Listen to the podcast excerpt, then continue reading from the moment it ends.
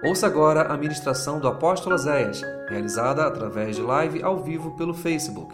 Uma palavra que irá edificar a sua vida. Vamos nos juntar agora. Dê a mão à pessoa que está do teu lado. Vamos clamar por um milagre. Vamos rogar pela bênção de Deus.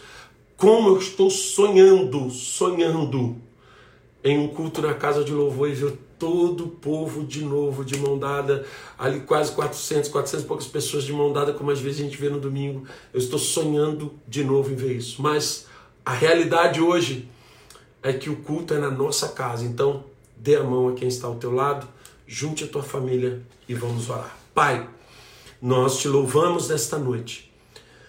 Mais um dia se passou. Tu nos guardou, tu nos protegeu, tu tem guardado a nossa família. E eu quero te dizer obrigado. Muitos dos teus filhos que estão ouvindo e vendo essa live, eles saíram para trabalhar e voltaram protegidos pelo teu espírito. Eu quero rogar nesta hora em nome de Jesus, Pai, toma todas as famílias nas tuas mãos. Deus, tu és o Deus que nos dá esperança.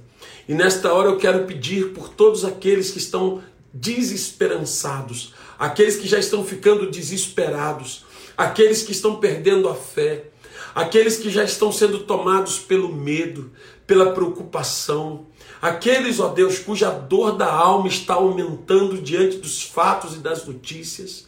Nesta noite, no poderoso nome de Yeshua, o Jesus Todo-Poderoso, eu clamo agora, Pai, traz paz aos corações, traz calma aos corações, traz alívio para a dor, traz alívio agora, Pai, para o coração daqueles que estão com medo, desesperados, aqueles que estão, Senhor, angustiados, assim como naquele dia Pedro teve medo e tu o segurou pela mão. Tu poderia ter deixado afundar, mas tu não deixou, tu o segurou pelas mãos. Eu te peço que nesta hora tu segure na mão de todos que estão com medo, na mão de todos que estão angustiados, que tu segure na mão de todos aqueles que estão aflitos. Senhor, segura e dá a eles a certeza de que tu estás no comando, no controle e que nada vai faltar. Espírito Espírito de Deus, eu te clamo nesta noite, Pai,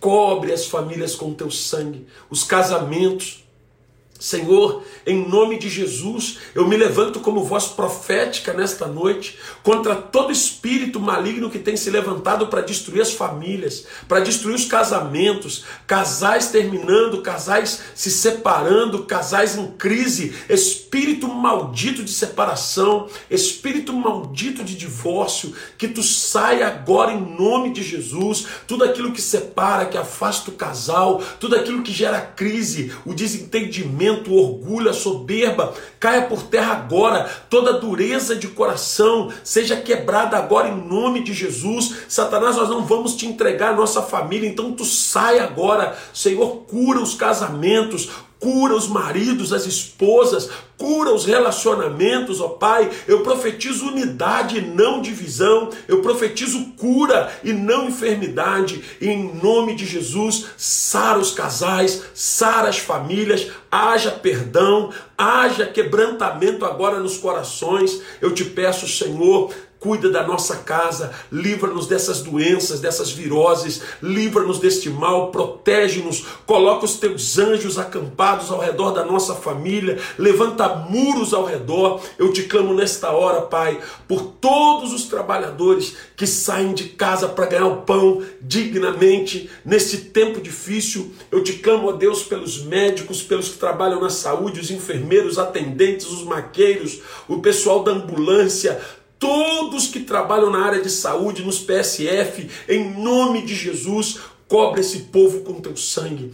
Cobre os profissionais da área de saúde, livra-os do mal, cuida do psicológico deles, cuida das emoções, fortalece a alma deles, tira o medo, o pânico e que eles sintam paz através da tua presença. Eu te rogo nesta hora, Espírito de Deus, cobre a vida dos militares, de todos que trabalham na área de segurança, os que trabalham na área financeira, que trabalham nos bancos, nas lotéricas, aqueles que tratam das finanças e que não podem ficar ficar em casa, livra-os do mal, livra-os deste mal, desta praga que se instalou no mundo, guarde-os e guarde as suas famílias. Eu te clamo pela família dos motoristas, daqueles que trabalham, Senhor, no meio de transporte, guarda-os dos ajudantes, daqueles que hoje trabalham para alimentar as nossas famílias, para manter comida nas prateleiras, remédios, limpeza, em nome de Jesus, abençoe a todos esses, Pai. Nós não esquecemos deles, abençoe aos produtores, aos que trabalham nos centros de distribuição, a todos os trabalhadores que precisam sair para trabalhar. Eu te peço hoje, Espírito de Deus, cuida deles, guarde-os, guarde o seu trabalho, guarde a sua vida, guarde a família deles, que nenhum mal toque na casa deles e que venha cura sobre eles, Pai. Em nome de Jesus, eu te rogo agora que se tem alguém enfermo, Pai, pessoas que estão nas suas casas, talvez com problema de doença, talvez com problema nos rins, no coração, no pulmão, no útero, problema nas pernas, na coluna. Deus Todo-Poderoso, tu és o Deus que sara e és o Deus que cura.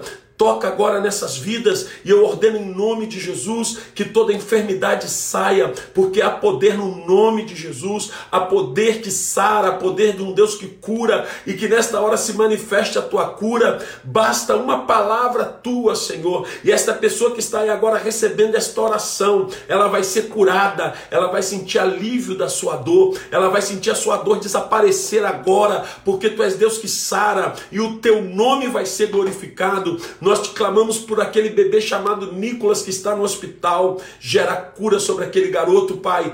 Os seus pais precisam de um milagre. Em nome de Jesus, ressuscita aquela criança toca no seu sangue, libera uma palavra de cura sobre o Nicolas, Pai, e gera um milagre sobre ele. Cobre cada família, cada casa, cada lar, abençoe a cada vida que está aqui agora recebendo esta oração e faz um milagre na casa de cada um dos teus filhos. Nós rogamos a tua graça, a tua bênção e a tua presença, nós rogamos o mover do teu Espírito Santo sobre todas as famílias, sobre todas as casas, sobre todos os relacionamentos, que haja cura e paz. É o que eu te rogo, que o medo saia e entre a fé, a certeza da tua presença, em nome de Jesus. Amém e amém. Queridos, vamos à palavra. Eu quero dividir com você é uma palavra que está em Lucas capítulo 8, o versículo é o 41 e o 42, e depois o 49 e o 50. Eu amo muito esse texto. Aí você vai pô, todo que o senhor prega, o senhor vai que ama muito. É, é um problema que eu tenho. Eu amo muito, sabe? Muitos textos. Então, esse texto é um desses que eu amo muito. Lucas 8, 41, 42 e depois o 49 e o 50. Diz assim: E eis que chegou um homem de nome Jairo, que era príncipe da sinagoga, e prostrando-se aos pés de Jesus, rogava-lhe que se entrasse em sua casa, porque ele tinha uma filha única, de uns 12 anos, que estava à beira da morte. E indo ele, apertava-o a multidão. Versículo 49 diz: Estando ele ainda falando, chegou um dos príncipes da sinagoga, dizendo: A tua filha já está morta, não incomodes mais o mestre. Olha isso, irmãos. Não incomode mais o mestre. Jesus, porém, ouvindo, respondeu, dizendo: Não temas, creia somente, e ela será salva. Eu tenho que dividir essa palavra com você hoje. Eu quero dizer para você que não é tarde. Você já sentiu aquele aperto no coração por algo que está sumindo das tuas mãos, por algo que você está vendo ir embora, está vendo acabar, está vendo morrer e você não tem como fazer mais. Sabe quando você vê que está se desfazendo diante dos teus olhos e você não tem como mais evitar? A palavra de Deus diz que é, esse homem estava passando por uma situação que eu, eu nunca na minha vida quero imaginar qual seja. Ele tinha uma filha de 12 anos, filha única, provavelmente o seu xodó, o seu amor, a sua paixão. E de repente essa menina fica muito doente. Provavelmente ele, por ser um homem muito importante, deve ter gasto com médicos, com recursos, e a menina só piorava. E esse homem vai até Jesus. Ele não vai até Jesus porque ele era amigo de Jesus, ele não vai até Jesus porque ele era discípulo de Jesus, ele não andava com Jesus, ele não era amigo de Jesus, ele não servia Jesus, mas ele estava desesperado e sabia que só Jesus podia mudar a sorte dele. Irmãos, muitas vezes nós não entendemos as situações ruins que elas estão acontecendo, mas em muitas delas é Deus nos dando uma oportunidade de correr para Deus. E eu costumo dizer que em churrasco não tem oração. Você já reparou isso? Por quê? Porque churrasco é um momento feliz. Ninguém faz churrasco para comemorar coisa ruim. Churrasco é em momentos felizes e quando a gente vê, acendeu a churrasqueira, um pegou um bifinho, um pegou uma carninha, um linguiça, quando vê está todo mundo comendo e ninguém orou. Eu, eu, brinco sempre na igreja. Tanto que as pessoas, as pessoas da casa do louvor, quando a gente faz churrasco, ó, vamos orar que o apóstolo diz que não tem churrasco, não tem oração em churrasco. Porque geralmente em momentos muito bons nós somos tentados a esquecer de Deus. Em momentos muito bons, nós somos tentados a, a só suspirar, ai Deus, muito obrigado. Mas não há oração, não há, não há é, intimidade com Deus em momentos de muita alegria. E aí o que, que acontece? Já é o contrário, nos momentos ruins, quando nós estamos em grandes crises, há uma grande tendência de nós corrermos para buscar a presença de Deus. E aquele homem, ele não era discípulo, não era amigo, mas ele precisava de Jesus. Então, é, eu quero dizer uma coisa para você hoje, hoje. Não importa se você é evangélico, se você não é, não importa quanto tempo você é crente ou quanto tempo você busca a Deus, não importa se você está meio afastado, meio desviado, se você está longe, se você está perto, não importa nada disso. Eu quero te dar uma palavra nessa noite. Se você correr para Deus, Ele sempre, sempre, sempre vai te receber de braços abertos indiferente a quem você é, o que você fez ou faz, se você correr para Deus, Ele sempre vai te receber. Muitas vezes o inimigo ministra no nosso coração. Agora que tu vai orar? Agora que tu vai buscar? Depois de tudo que tu já fez, tu nem ligava para Deus.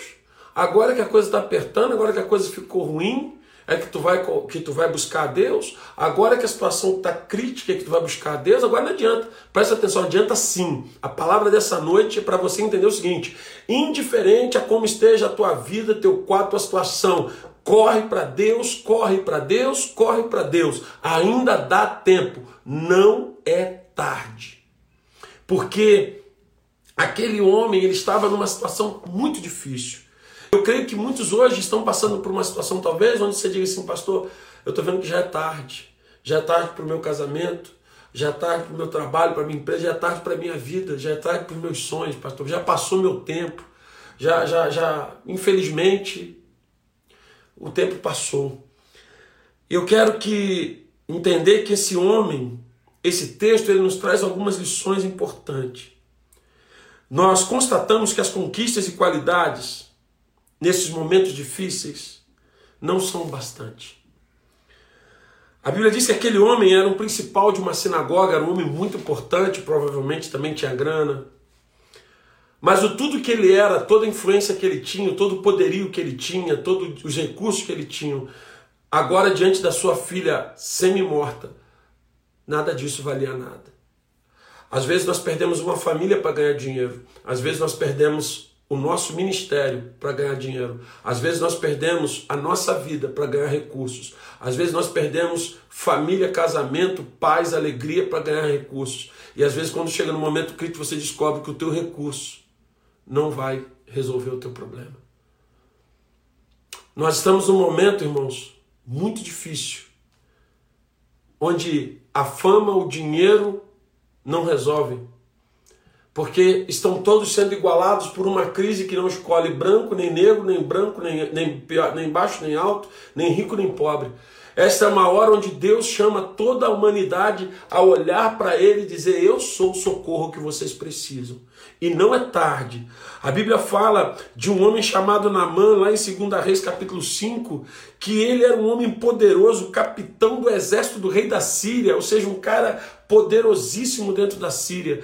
Ele tinha recursos, ele tinha dinheiro, ele tinha poder, ele tinha acesso ao rei, mas quando ficou leproso, o seu dinheiro não lhe valia de nada. Por muitas vezes, nós estamos precisando de um milagre onde recursos não resolvem, onde beleza não resolve. Eu sempre ministro isso: beleza não segura casamento, dinheiro não segura casamento, casa não segura casamento. O que segura o casamento é a presença de Deus dentro da tua vida, é um coração perdoador, é uma vida mansa e humilde na presença de Deus, é uma pessoa que aprendeu o valor da família e ama a família. É isso que segura uma família. E eu vejo hoje muitas pessoas passando por momentos onde elas falam: cara, eu vou perder, eu vou perder aquilo que Deus me deu, eu vou perder minha família eu vou perder meu trabalho, vou perder minha empresa, vou perder meu ministério. Pastor, eu estou perdendo. Eu quero dizer para você: corre para Jesus, porque tem socorro.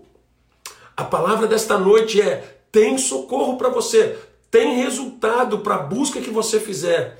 Eu creio num Deus que ouve o clamor daqueles que o buscam. O salmista Davi diz assim: clamou esse aflito ao Senhor, e o Senhor o ouviu. Deus ouve os seus filhos. E sabe, irmãos, às vezes nós estamos num momento onde os nossos recursos já não valem mais. Talvez você já conversou, você já falou, você já pediu, você tem um filho com problema, você tem uma filha com problema, você está com problema na tua família, você já falou, você já gritou, você já esperneou, você já fez de tudo e você fala, pastor, não tem mais o que fazer.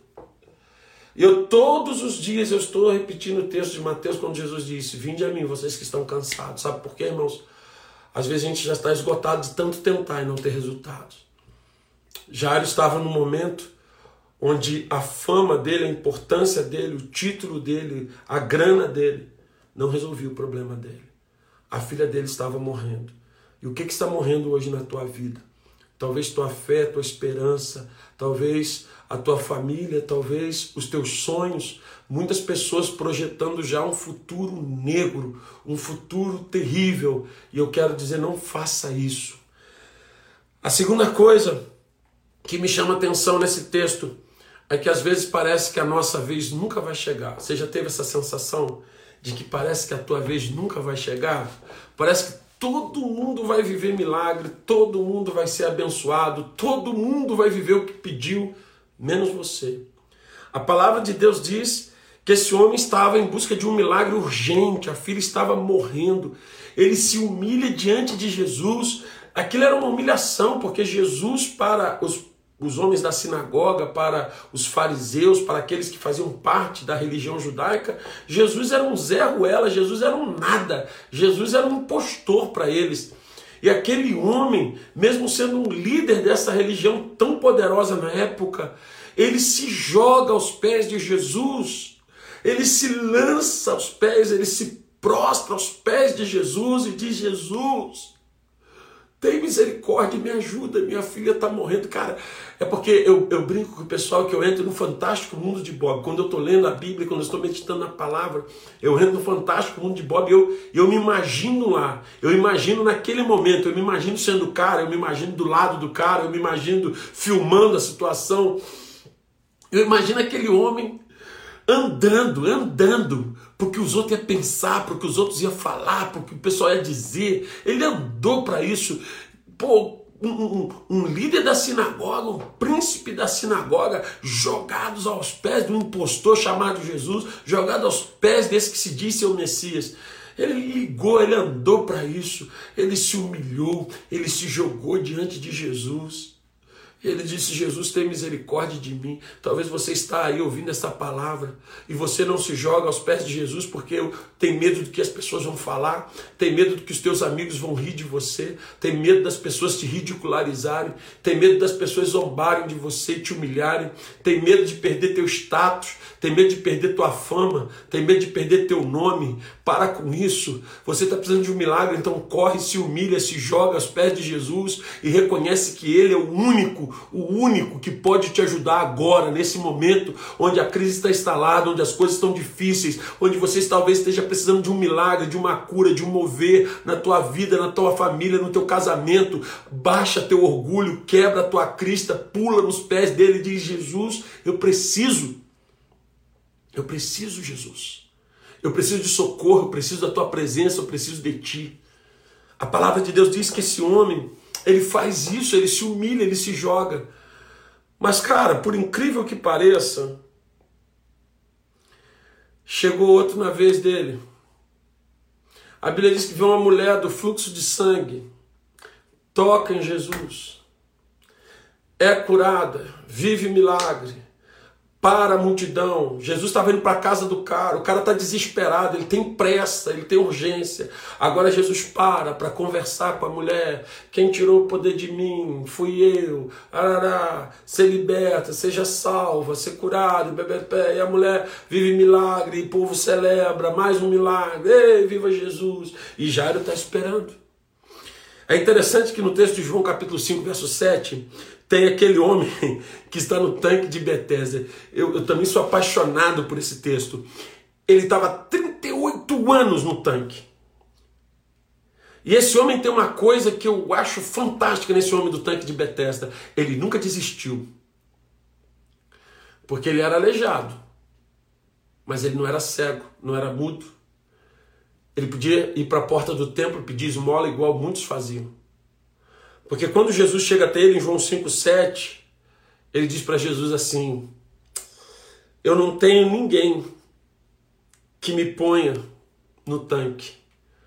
E toda vez que a água é agitada, sempre desce alguém antes de mim. Você já sentiu, você já teve essa sensação de que sempre tem alguém vivendo um milagre e esse alguém não é você? Você já teve essa sensação de que sempre tem alguém conquistando e esse alguém não é você? E às vezes, se você não, não vigiar, nasce até uma inveja, que é aquela tristeza com a alegria do outro. O que, que é inveja? Tristeza com a alegria do outro. Pô, cara, pô, Fulano conseguiu, eu não, estou há anos na fila.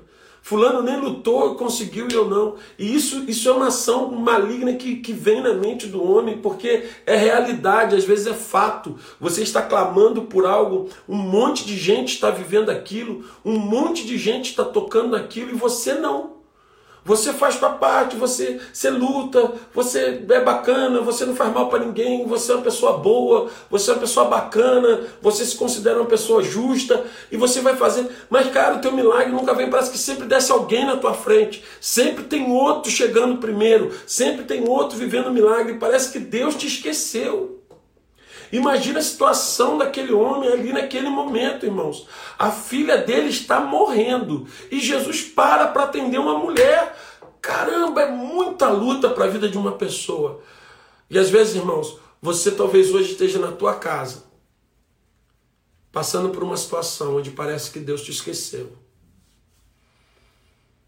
Onde parece que Deus te deixou para trás. Irmãos, tem dias que parece que Deus nos esqueceu. Tem dias que parece que Deus nos deixou para trás. Tem dia que a gente clama e parece que o Senhor não está ouvindo. Aquele homem tinha um pedido urgente, o que ele esperava é que Jesus corresse para a casa dele. E Jesus está indo com a multidão e ainda para para atender outra mulher. Tem um texto do livro de Isaías que eu amo demais, onde Deus fala o seguinte: ainda que a mulher que está amamentando esqueça o seu filho, que eu acho que é impossível, ele diz: todavia eu não me esquecerei de ti. Deus nunca vai se esquecer de você. Deus nunca, nunca, nunca, nunca vai se esquecer de você. Ele sabe de todas as coisas, ele sabe quem você é, ele sabe o que você precisa, ele conhece a tua necessidade nesta noite, ele conhece a necessidade da tua família, da tua casa, ele sabe tudo que você está necessitando agora, ele sabe qual é a realidade que você está enfrentando hoje. Não deixe o teu coração mover dizendo que Deus te esqueceu, ele nunca te esqueceu. Mas às vezes as evidências nos levam a acreditar que Jesus está atendendo todo mundo, menos a gente. Parece que Jesus tem um compromisso com todo mundo, menos com a gente. Você já correu para Jesus? Já se humilhou diante dele? Já tirou a tua coroa? Já se prostrou aos pés dele? Já disse: Jesus, eu preciso de ti, eu preciso da cura, eu preciso de um mover? Até quando você vai lutar com as tuas forças? Até quando? Hum? A Bíblia diz que quando o barco, Jesus estava no barco, os discípulos estavam com ele, veio uma tempestade e estava entrando água no barco. E eu imagino que a, a tempestade estava aumentando e os discípulos falaram: pode deixar que eu dou conta, já passei por maiores do que essa. E aí a tempestade foi aumentando. E eles falaram: não, pode deixar que a gente dá jeito, pode ficar tranquilo. Deixa Jesus dormir, pode deixar que a gente resolve. E aí tá aumentando. E deixa com a gente. Pô, todo mundo aqui é marinheiro, todo mundo é pescador, todo mundo é casca grossa. Nós entendemos do riscado. Deixa com a gente. Deixa Jesus dormir, deixa que a gente resolve. E a tempestade está aumentando, está entrando água, está entrando água, está entrando água, está entrando água, está entrando água. Tira água com, com o balde, com a caneca, com o pano, tira água com. E quando eles viram que o barco ia afundar mesmo, que eles gastaram todos os recursos, toda a inteligência, toda a sabedoria, toda a sagacidade, toda a artimanha de pescador. Quando eles viram que eles não tinham poder para reverter aquele quadro, eles correm até Jesus e diz: "Mestre, acorda, porque o barco vai afundar". Irmãos, corre para Jesus. Não importa qual é a situação, corre para ele. Pastor, mas parece que Jesus me esqueceu que ele vai atender todo mundo e a mim ele não vai entender. Ele não vai me atender. Parece que eu fiquei para trás. Você não ficou para trás, não. Deus não esqueceu de você, não. Talvez você tenha se esquecido de Deus. Você resolveu fazer do teu jeito. Você resolveu fazer da tua forma. E nós temos um grande problema, irmãos. Nós somos igual criança metida. A gente vai, faz, dá errado e volta chorando para o pai. Não é assim? E é assim com Deus também. Às vezes nós falamos, deixa que eu sei, e não sabe ainda. Mas Deus tem amor por você e Ele nunca vai te desamparar. Deus nunca vai te virar as costas. Ele nunca vai te abandonar, seja qual for a situação. A terceira coisa que me chama a atenção nesse texto é que vão ter pessoas enviadas para te fazer parar. Guarde isso, porque isso é muito importante.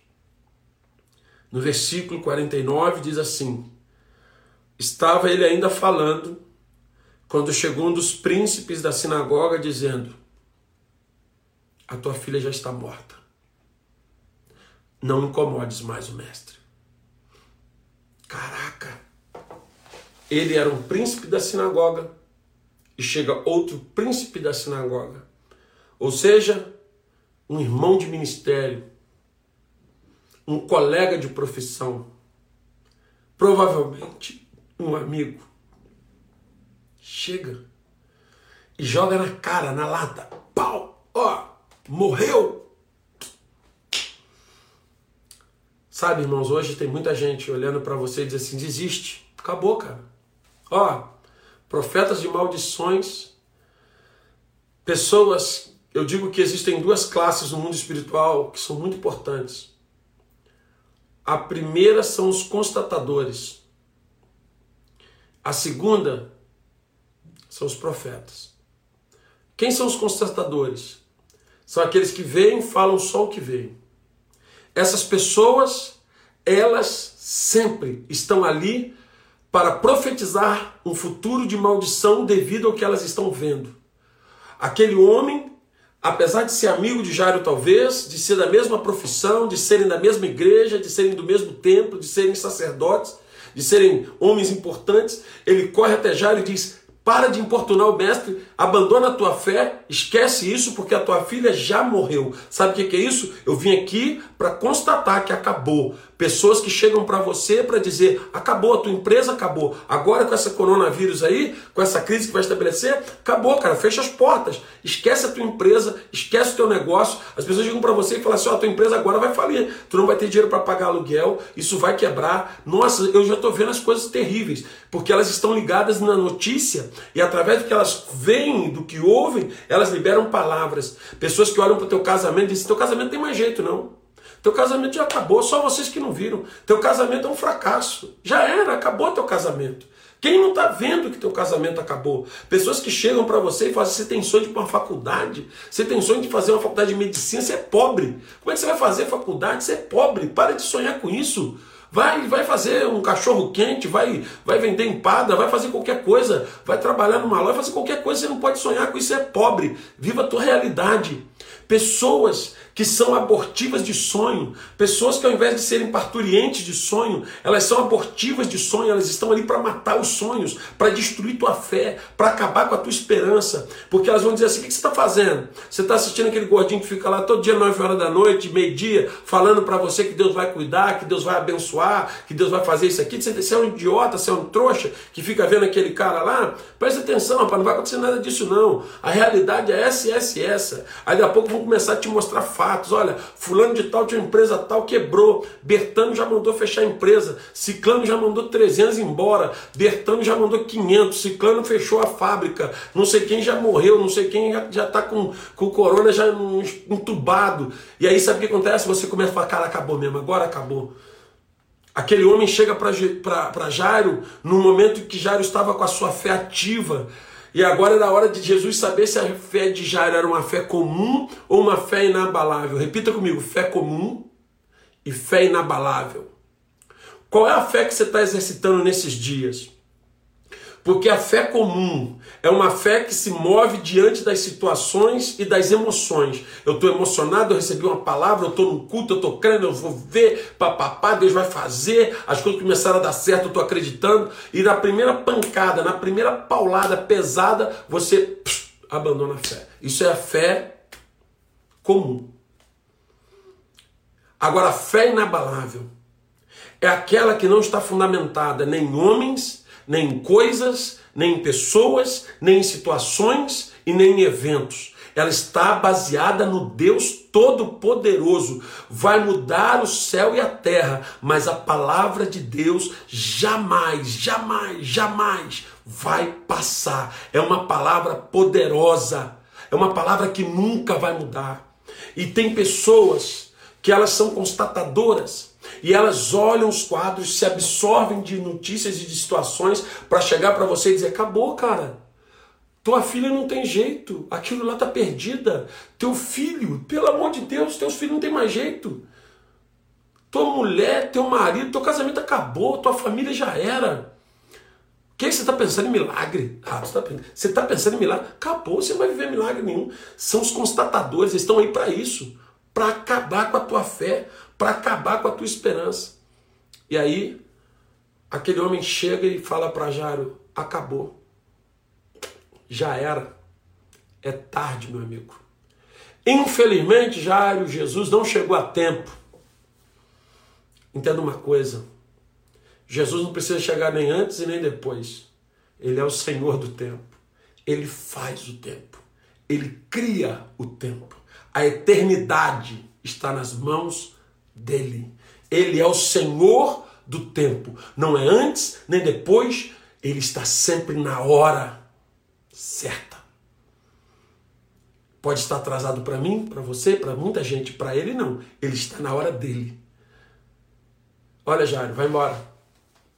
Para de importunar Jesus. Para de orar.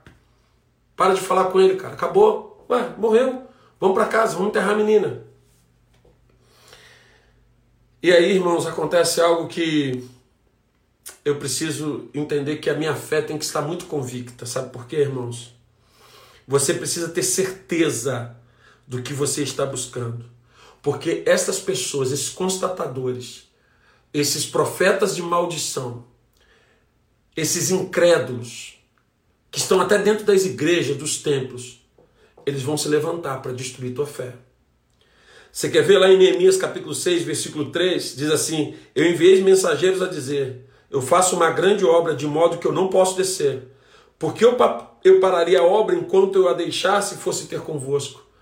Sambalá e Tobias, o tempo todo eles falavam para Neemias: Para com essa obra, cara, isso não vai dar certo, isso vai acabar, deixa isso para lá, você não tem como construir. Então presta atenção: essas pessoas vão existir. Pessoas que se trazem, te trazem más notícias, e as notícias que elas trazem estão cheias de verdades, estão cheias de realidades, estão cheias de informações baseadas para explodir a tua fé e dizer: chega, já morreu, já é tarde. E eu digo nesta noite, como profeta de Deus, como homem de Deus, não é tarde, porque pode ter morrido um monte de coisas, mas o teu Deus está vivo e ele é poderoso para mudar qualquer situação. E aí, a quarta coisa é que Jesus vira para aquele homem e diz o seguinte para ele: Não temas. Crê somente. Apenas creia. Cara, é uma coisa muito tremenda, né? Sabe, irmãos, para que o milagre aconteça, ouça o que eu vou te dizer. Tua fé tem que estar inabalável. Porque a tua fé muda a tua história. Eu imagino naquela hora Jesus falando para Jairo assim, Jesus olhando para Jairo. Jesus escutou o que o cara disse. Que o cara chegou, cortou a conversa todo mundo, entrou e pau, mandou, ó, tua filha morreu, acabou, para de importunar. Jesus olhou para Jairo. Eu imagino, né, assim, Jesus dizendo para Jairo, e agora? O que, que eu faço? Continuo indo para tua casa? Ou eu posso parar e ir para outro lugar? Morreu mesmo, acabou? Como é que funciona? Como é que está a tua fé agora, moço, depois dessa história? Eu vou te ensinar uma coisa rapidinho aqui, que eu já ministrei isso em muitas pessoas. É, já aconteceu com pessoas que estão enfermas, com pessoas que estão passando crise no casamento, estão passando problemas com o filho. Tipo assim, um exemplo, teu filho estava saindo uma, duas vezes por semana. Aí você começou a orar, buscar, agora ele sai todo dia. O cara estava bebendo uma, agora ele está bebendo 50. E aí a pessoa se desespera. Por quê? Porque ela estava buscando a cura, ela estava buscando o milagre a situação desandou de vez. Sabe? Você tinha dois boletos atrasados e agora você tem 20 em cima da mesa. Acabou de vez. Aí eu, eu vou te dizer uma coisa: o que, o que é fé inabalável? Meu irmão, quando você começou a pedir, você já precisava de um milagre. Certo ou errado? Certo. Então, indiferente ao que aconteça daqui para frente, você continua dependendo de um milagre. Porque presta atenção, você já ouviu na Bíblia, já leu na Bíblia milagrinho? Você já leu na Bíblia milagrão? Não tem. Não tem milagrinho, milagre, milagrão. É milagre. Você começou a pedir a Deus um milagre. Porque o que aconteceu? É, quando nós começamos a orar pela Lohana, que a cidade inteira, sei lá, gente de vários lugares estava orando por essa moça, o quadro dela não era tão ruim. De repente começou a ficar terrível. De repente ficou desesperador. De repente ficou perdido. Mas desde o início, o que a igreja pedia? Um milagre. Jairo estava indo buscar um milagre, que era o milagre da cura. A menina tinha morrido, mas ele sabia que o Deus que ele estava buscando, que aquele Jesus era poderoso para ressuscitar. Então ele dizia o seguinte: eu preciso de um milagre. E eu vou atrás desse milagre. Eu quero um milagre, acabou. Então imagina Jesus olhando para ele falando assim: agora, vou ou fico? Como é que é, Jairo? A fé é inabalável, você continua crendo ou você deixa para lá? Eu imagino Jairo dizendo: Jesus, vamos embora, cara, vamos comigo, Jesus. Aleluia. Tu eras aquele que tinha poder para curar e agora tu és que tem poder para ressuscitar. Jesus, vamos comigo. A minha filha precisava de ti, ela continua precisando. Jesus, eu vim contar contigo e eu continuo contando. Jesus, eu necessitava da tua presença e eu continuo necessitando. Sabe qual é o problema, irmãos? Porque quando você tem uma fé comum, de acordo com o que move as águas, de acordo com o que sopra o vento, a tua fé acaba e você desanima e você diz: Deixa para lá, Jesus. Eu precisava que tu fosse, mas tu demorou e agora já morreu, já outros. Cara, você precisava de um milagre? Você continua precisando? E tem um Deus disposto a glorificar o nome dele na tua vida. Isso é o que mais me interessa. Em Marcos 9, 23, Jesus diz que tudo é possível aquele que crê. Lá no livro de João, ele vai dizer para as irmãs de Lázaro: se vocês creem, vocês vão ver a glória de Deus. Sabe, irmãos, não é fácil ter uma fé inabalável? Não mas é uma coisa que eu tenho que decidir, crer, desejar. Porque talvez hoje as evidências sejam tão fortes, porque aquela, aquilo que falaram para Jairo era uma realidade. Jairo, sua filha morreu. E ele diz: Vamos, Jesus. Vamos, Jesus, eu não desisto. Eu creio que tu podes fazer alguma coisa. Sabe, irmãos? E esse é o grande projeto de Deus para o milagre. Ele só precisa que você crê. Ele vira para Jairo e diz assim: Jairo, crê somente. Jairo, apenas creia. Jairo, você não tem que fazer nada. Você só precisa crer. Sabe, irmãos, não é tarde. Eu vim aqui nesta noite de terça-feira dizer para você que não é tarde. Nós já tivemos situações na casa de louvor de casais que chegaram lá, de um casal que chegou lá, divorciado há quatro anos litigiosamente. E que depois de ter uma busca, um tratamento, hoje estão casados novamente. Casaram outra vez. Já chegaram casais naquela igreja é, separados, em crise, traições. Já chegaram casais com agressões físicas que deixaram Jesus entrar na vida deles e a vida deles foi transformada. E se hoje você encontrar, você fala, não é possível que seja o mesmo casal. É o mesmo casal, apóstolo? É o mesmo casal.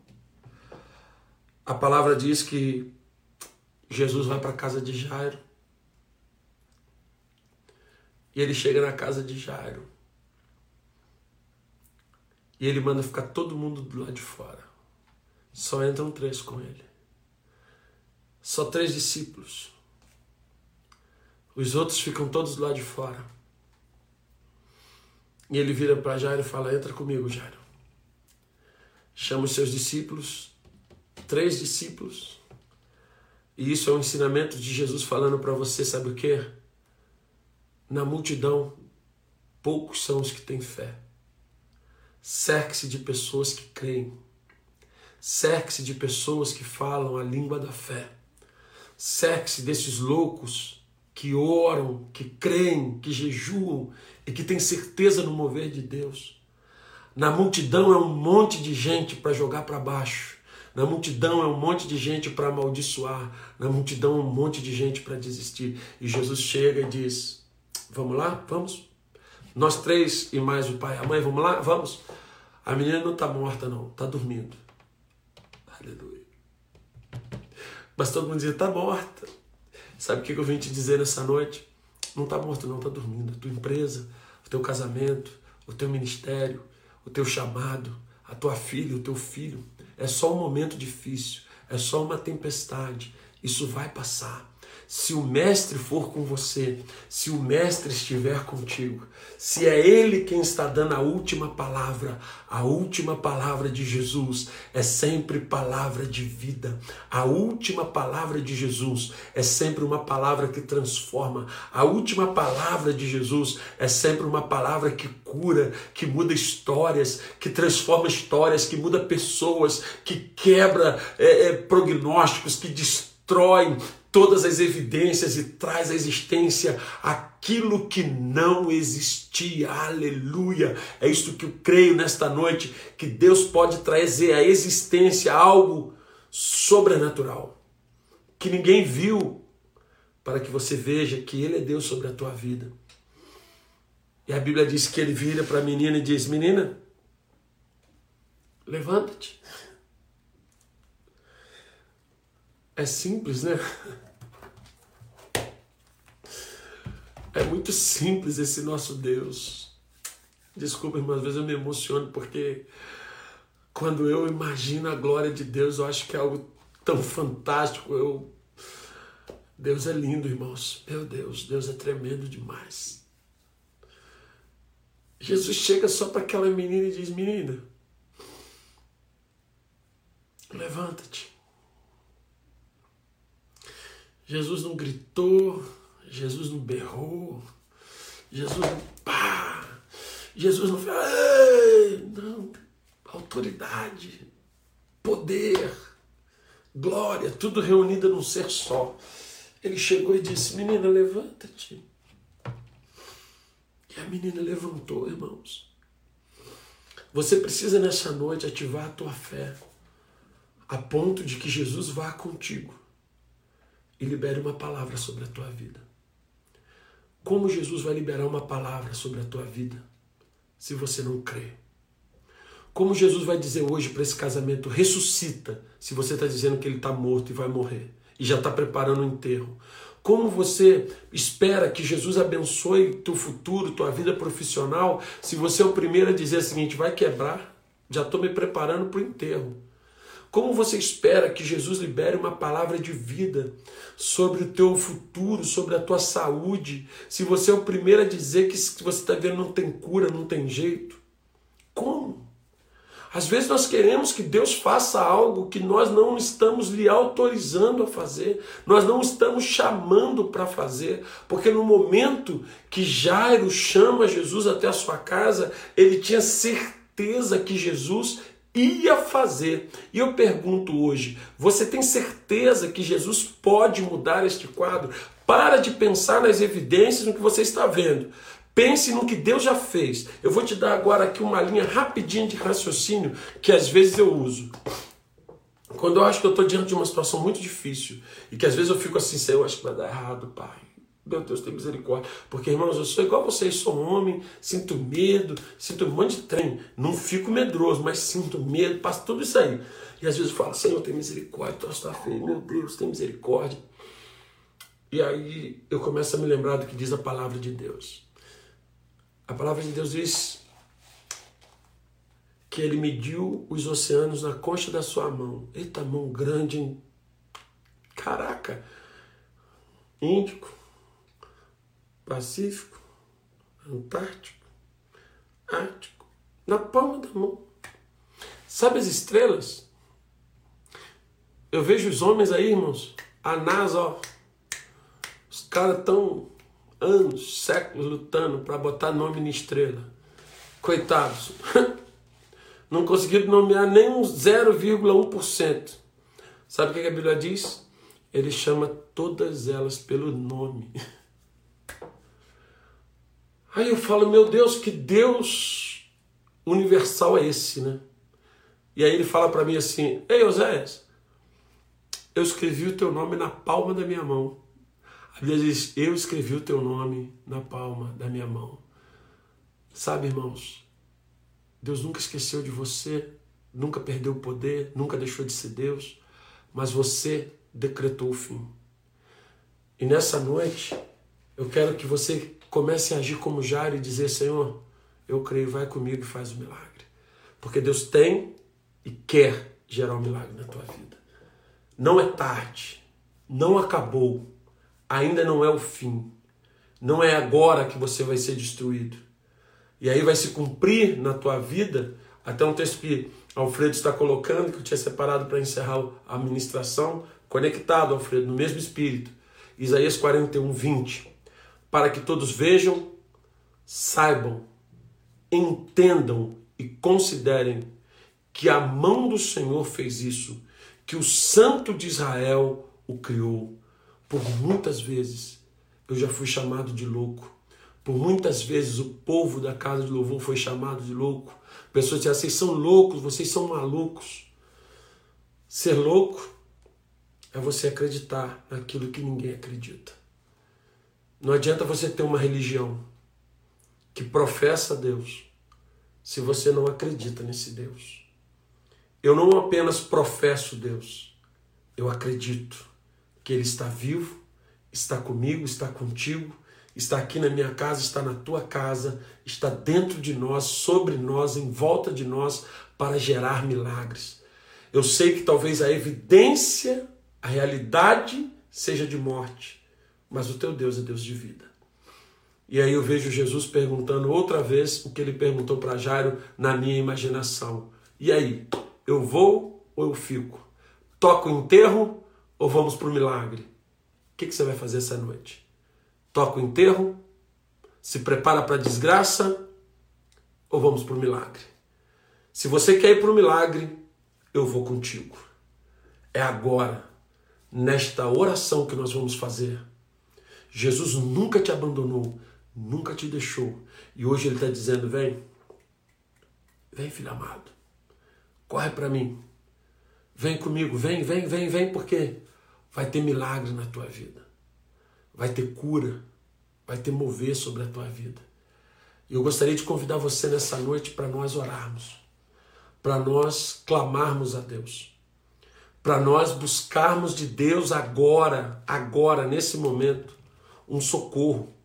Porque a palavra de Deus ela diz assim: Eu elevo os meus olhos para os montes. De onde me virá o meu socorro? O meu socorro vem da onde? O meu socorro vem do Senhor, que fez os céus e a terra. Então, nessa noite, eu quero convidar você para nós orarmos, clamarmos, buscarmos de Deus uma resposta. Porque eu sei que nós temos um Deus fiel, irmãos, para gerar o milagre que nós precisamos. Então eu quero que você agora junte a tua fé com a minha fé. Vamos exercitar a nossa fé. Nessa noite eu quero fazer uma oração de milagres. Para você que precisa de um milagre. Para você que está sendo afrontado por uma realidade muito dura. Para você que está passando por um vale, um deserto. Para você que está vendo hoje uma situação crítica ou um futuro negro e você não sabe o que fazer, nem para onde correr. Eu quero que você corra para Deus. Eu quero que você busque Deus. Porque Jesus está assim, ó, de braços abertos, dizendo: Vem, vem, meu filho, vem. Vem, porque eu vou te abraçar nessa noite, eu vou te receber. Então eu quero convidar você agora. Coloque a mão sobre o teu peito, aonde você está. Não desista da tua família. Não desista do teu ministério, do teu chamado. Não sepulte o teu futuro. Não enterre os teus sonhos. Deus não desistiu de você. Jesus não desistiu de Jairo. A evidência pode estar sendo grande, gigante, de que já era, acabou, passou, pastor, agora é tarde. Não é tarde. Coloque as mãos sobre o teu peito, vamos orar. Pai, Nessa noite, Pai, nós oramos. Senhor, nessa noite eu sinto a dor de muitas pessoas que estão com dor agora, Pai. Pessoas que, assim como Jairo, já receberam uma oração, já receberam uma notícia, perdão, dizendo que acabou. Pessoas que estão como Jairo, Senhor, sendo confrontados por uma evidência de que não vale mais a pena orar. Pessoas que hoje estão na sua sala, no seu quarto, segurando um celular e dizendo: Eu queria acreditar, mas eu não consigo.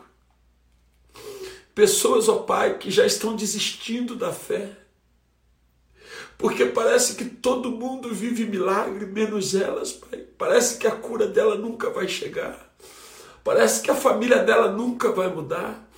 Parece que ela nunca vai ser feliz. Parece, Senhor, que tu nunca vai ouvir a oração dela. E por isso essas pessoas estão desistindo, Pai. Estão sepultando casamentos, estão sepultando projetos, estão sepultando filhas e filhos, estão sepultando as suas esperanças, estão morrendo por dentro e alguns até fisicamente. E nesta hora, espírito de vida entra na casa desta pessoa, toca na vida desta pessoa, gera cura agora no coração dela. Pai, tira essa dor, tira essa mágoa, tira esse desânimo, Pai, essa frieza, essa apatia, tira essa angústia, Senhor, tira essa amargura que se instalou na alma desta pessoa. Em nome de Jesus, seja repreendida agora, seja quebrado todo mal, seja quebrada agora toda ação maligna que leva a uma vida de desespero, sem esperança e sem fé, tudo aquilo que leva essa pessoa a desacreditar do impossível, e em nome de Jesus, Pai. Tu podes tocar agora gerando cura, Pai. Cura o corpo, do alto da cabeça planta dos pés. Espírito maldito de enfermidade saia. Cura a alma desta pessoa traumas, dores, mágoas, angústias saiam agora em nome de Jesus. Espírito de fé, espírito de ousadia, espírito de intrepidez, Espírito Santo de Deus, entra agora na vida dessa pessoa, entra na casa dela, entra na família dela, entra agora, Senhor, e gera um milagre. Eu te rogo nesta noite, Pai, cobre essa família, Pai. Levanta um muro ao redor dessa casa, porque os familiares não saiam para que o marido não vá embora, a esposa não vá embora, o filho não vá embora. Levanta um, um muro agora para que a família não saia, mas para também que o mal não entre, Pai. Que somente os teus anjos fiquem dentro, gerando milagre, gerando cura. Senhor, as pessoas que estão agora clamando por um familiar que está doente, que está enfermo, que está perdido, que está em crise, Senhor, gera um milagre nessa noite. Faz o sobrenatural, faz aquilo que ninguém faz. Toca onde ninguém toca, Deus. Eu te peço nessa noite, assim como tu fez com Jairo, libera uma palavra de vida sobre essa pessoa hoje. Libera uma palavra de vida sobre os seus sonhos, sobre a sua fé, sobre a sua família, seu ministério, sobre o seu trabalho, a sua empresa. Libera uma palavra de vida hoje sobre essa pessoa e traz à existência aquilo que não existe, para que o teu nome seja glorificado. A minha fé me faz crer que nós vamos viver milagres, Pai.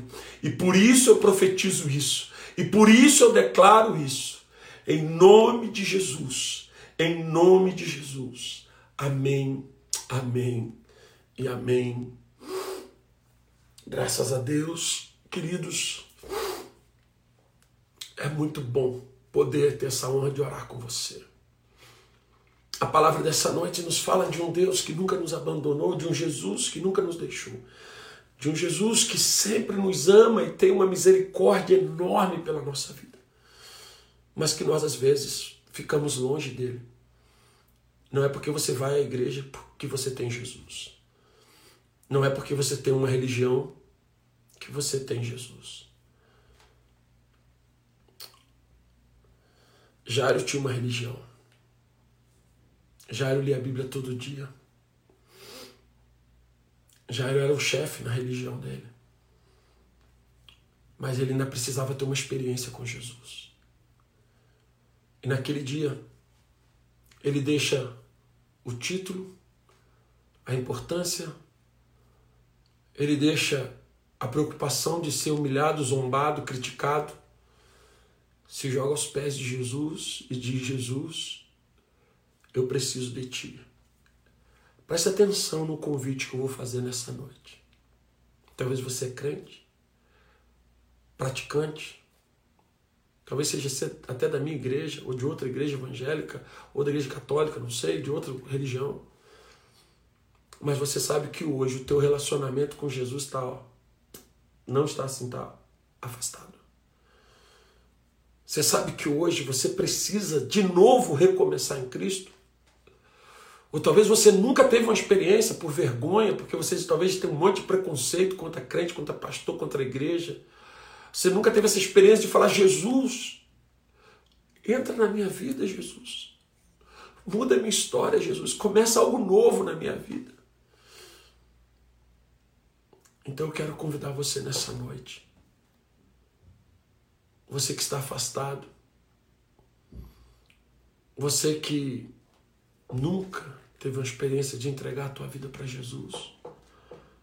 Ou até mesmo você que está na igreja, mas sabe que a tua fé acabou, teu relacionamento com Jesus acabou, e sabe qual é o conselho que eu te dou hoje? Começa de novo. Começa tudo de novo, começa do zero. Você está voltando a ser o que você era, o pior do que você era antes.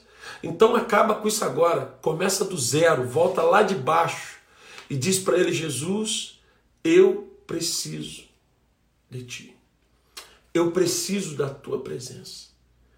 Eu preciso que tu entre na minha vida. Eu quero convidar você agora a fazer essa oração junto comigo.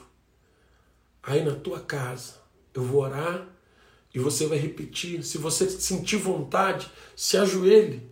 Se ajoelhe aí na tua casa. Fico com vergonha na hora é essa, porque o mesmo Jesus que está aqui, movendo meu coração, a mesma presença que eu estou sentindo aqui de um Deus que está tocando aqui, eu estou sentindo muito a presença do Espírito Santo hoje nessa live.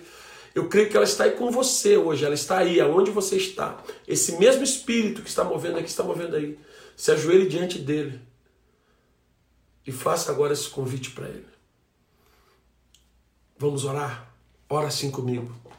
Senhor Jesus, nesta noite eu reconheço que sou pecador e que estou longe de ti.